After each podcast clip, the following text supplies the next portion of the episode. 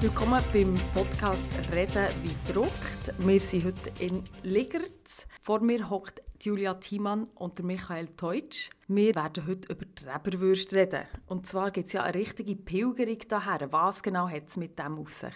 Also die Rebenwurst im Bielersee ist schon sehr lang bekannt. Also das hat man immer gemacht, aber es ist immer so ein im kleinen familiären Kreis gemacht worden. Und seit den 80er Jahren, wo die Direktvermarktung ist aufgekommen, hat man angefangen, das ein bisschen zu öffnen und für das breitere Publikum aufzutun.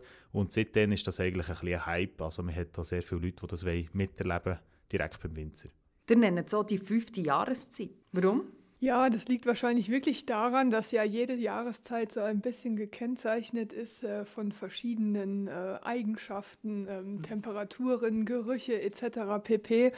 Und äh, jeder, der die Treberwurst schon mal genossen hat, der weiß, dass die ganz wunderbar duftet. Und es gibt einfach diese Zeit von Anfangs Januar bis Mitte März, in der eigentlich die ganze Region wunderbar nach dieser Wurst duftet und äh, das macht diese Zeit doch irgendwie zu einer fünften Jahreszeit. Sehr schön beschrieben. Da muss man noch ein bisschen mit den Fasnächtler auskäsen, ob jetzt sie müssen umbenennen oder äh, ob ihr müsst umbenennen in die sechste. und wie schmeckt denn die Treberwurst? Jetzt für alle die, die das noch nie hatten, wie schmeckt das? Ja, also die Treberwurst ähm, schmeckt ganz, es ist ja eine Schweinswurst und die schmeckt ganz intensiv ähm, nach ihren Gewürzen. Die ist, ähm, also ist eine stark gewürzte Wurst, kann man eigentlich sagen, mit einem intensiven Geschmack. Und dadurch, dass die ähm, beim Brennvorgang in der Brennerei im Trester gart riecht die schön intensiv nach, äh, nach Schnaps, nach Mar, um genau zu sein. Und äh, das macht die natürlich sehr einzigartig. Mir erinnert sie aber schon sehr fest an die Eibewurst. Also das kannst du ja einem Kind sowieso nicht füttern. A wegen dem Mar und B wegen dem Fett. Oder? Das ist so krass, was da kommt. Also bei uns ist es jetzt so, dass wir eben, weil wir sie nicht flambieren, hat sie an und für sich nicht wirklich Alkohol drin. Also nach dem Destillieren, nach dem Garen ist der Alkohol eigentlich weg. Ist ein vergleichbar mit einem Fondue oder wenn man ein Rotweinsösseli macht, das gibt man ja dem Kind auch. Also es ist nicht wirklich alkoholhaltig. Gefährlich ist natürlich das, was man nachher drüber schüttet oder dazu trinkt. Äh, Fett ist auch nicht so das Problem. Also die ist einfach eine Wattländersauce so, oder? Das ist man schon mal mit irgendwie Bohnen oder irgendetwas. Also das ist äh, nicht jetzt die Überdosis an Fett, die man jetzt dort zu sich nimmt. Wir waren hier auch schon ein paar Mal gewesen, BZ, und ähm, also geschlafen hat noch nie jemand, von uns zumindest hier, aber könnt ihr mal von einem schlimmeren Abend erzählen? Also wir haben noch nie jemanden gehabt, der hier geschlafen hat, das hat es noch nicht gegeben, außer die Ferienwohnung, die wir haben, aber das war vorher organisiert, gewesen. das war nicht so, gewesen, dass es plötzlich da ist bleiben liegen. Äh, normalerweise sind noch alle irgendwie heimgekommen, so viel wir wissen, auch bei uns weggekommen und äh, das Problem haben wir noch nie gehabt, dass jemand ist bleiben hängen. Böse Zungen sagen, ja, es geht ja nicht nur um die Wurst, oder? Das ist so wie so ein bisschen das Oberthema, aber eigentlich geht es ja auch um Wein und um das Trinken und vielleicht auch um den Mar. Oder trinkt überhaupt irgendjemand? ja, also es geht beim Treberwurstessen natürlich irgendwie um alles äh, zusammen. Das ist insgesamt ein Erlebnis und dazu gehört letztendlich natürlich auch der Mar. Der Mar ist äh, ein ein Begleiter für jeden Feinschmecker, der weiß, wie gut das ist, wenn man die Wurst damit flambiert. Und äh, ja, für mich gehört er eigentlich unbedingt dazu. Aber wenn der zum Essen oder Nähren oder wie machst du das? Also empfehlenswert ist es sicherlich zur Wurst und dann kann man den wirklich ähm, ein Schlückchen über die Wurst gießen und hinterher flambieren. Das funktioniert und äh, schmeckt super, riecht gut. Also das machst du aber schon du als Köchin für mich als Gast, oder? Das ist schon wie, wenn ich die auf dem Tower habe, ist das schon passiert. Bei uns ist das so, dass der Gast das selber macht. Es gibt schon Winzer, die das auch in der Küche schon flambieren. Ähm, bei uns ist das eine Tradition, dass der Gast das selber macht, ähm, weil es ja auch Gäste gibt, die das nicht unbedingt mögen, wenn die Wurst so richtig im Schnaps getaucht ist. Aber es gibt eben viele, die es doch mögen. der Betrieb von dir, Michael, von deinen Eltern, die haben das ja auch schon gemacht. Was genau ist anders jetzt als früher? Ja, wir haben es so gehabt, vorher war der Betrieb ein bisschen, auch ein bisschen kleiner, gewesen, wir hatten weniger Leute, gehabt, also die Eltern mussten mehr andere Sachen machen. In der gleichen Zeit tun wir ja auch äh, Reben schneiden den ganzen Tag. Und die Eltern haben das so gemacht, dass sie den Herdöpfelsalat äh, zugekauft haben, das Brot natürlich auch äh, organisiert haben und einfach das Servieren gemacht haben die Produkte, die wir vorher angeboten haben, die sind ja nicht schlecht gewesen. Also die Leute mochten das trotzdem. Und es gab vielleicht sogar den einen oder anderen, der gesagt hat, also eure Schwarzwälder von vorher, die hat mir besser geschmeckt. Aber von denen gibt es tatsächlich nicht so viele. Was ist denn der Rekord bei euch? Wer hat, was hat ihr für einen Rädli, Wursträdli-Rekord? Ja, ist schwer zu sagen, aber es gibt schon den ein oder anderen Abend, wo der ein oder andere auffällt, wo wir uns wünschen, wir hätten sie gezählt, die Rädli.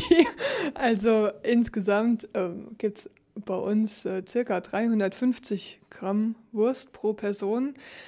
Das ist wirklich viel. Es gibt viele, die das nicht schaffen. Es gibt aber auch welche, die das schon getoppt haben. Und ähm, ja, wir lassen sie. Bei uns dürfen sie essen, bis sie satt sind oder auch bis sie übersatt sind. Ja, notfalls könnte man ja dann auch noch ins Täli runterlaufen und noch ein paar Kalorien loswerden oder immer den Bauch leer genau, machen. Ja, genau. Michael, kannst du dich noch ein bisschen erinnern, wie das war als Kind, die Treberwurst essen? Wie, hat das, wie ist das dir denn so eingefahren?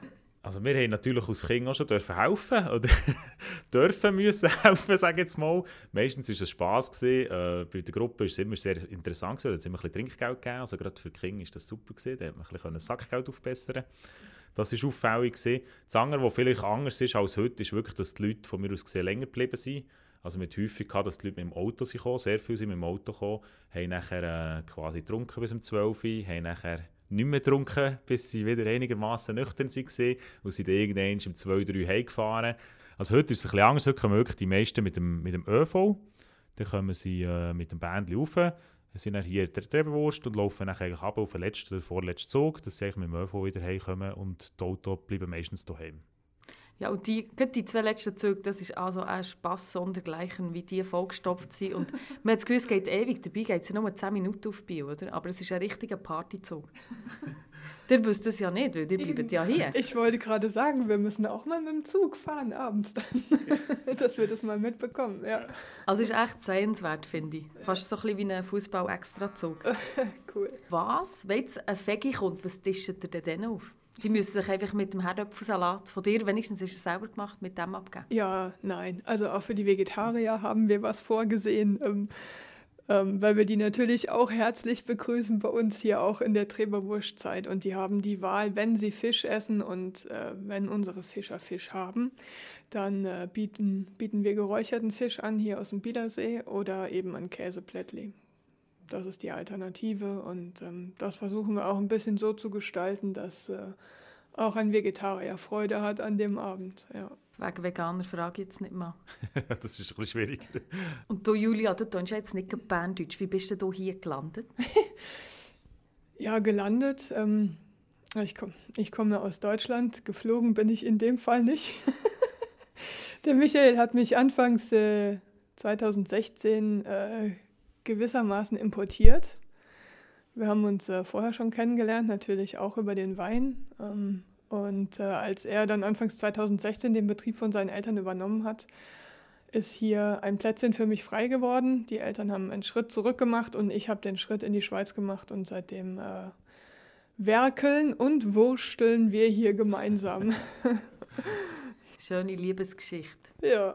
Oder gibt es noch eine zweite Variante? Oft gibt es zwei Varianten. Michael? Es ist, äh, es ist klar gewesen, dass sie hat müssen hierher kommen Das ist ein bisschen brutal. Aber wenn man natürlich so einen Betrieb übernimmt, der in Familienbesitz ist seit äh, mehreren hundert Jahren, dann ist das sehr schwierig, wenn man natürlich plötzlich davon wandert oder davon watschelt. Also ich kann den Betrieb nicht zügeln. Da ist eigentlich klar gewesen, sie ist äh, die flexiblere und ja, und jetzt noch, wie viel Rädchen könnt ihr selber essen? Also Anfangssaison sicherlich noch fünf oder sechs und Ende der Saison maximal noch ein halbes. Ich bin immer erstaunt, wenn man wirklich mal herhockt, oder? Ich habe zwischendurch Kollegen, die ich einlade, meine Studienkollegen, die ich auch am Tag einlade, und man wirklich herhockt und das mit isst und der Event quasi von A bis Z durchmacht, dann mache ich also schon die 350 Gramm essen. Also das ist kein Problem, ja. Und merci euch zwei, dass ihr da kurz eine Pause gemacht und seid abgehockt. Ich nehme an, heute Abend wird es je nachdem wieder weitergehen. Wir verabschieden uns aus Ligertz und bis zum nächsten Mal, wenn es wieder heisst, reden wie druckt.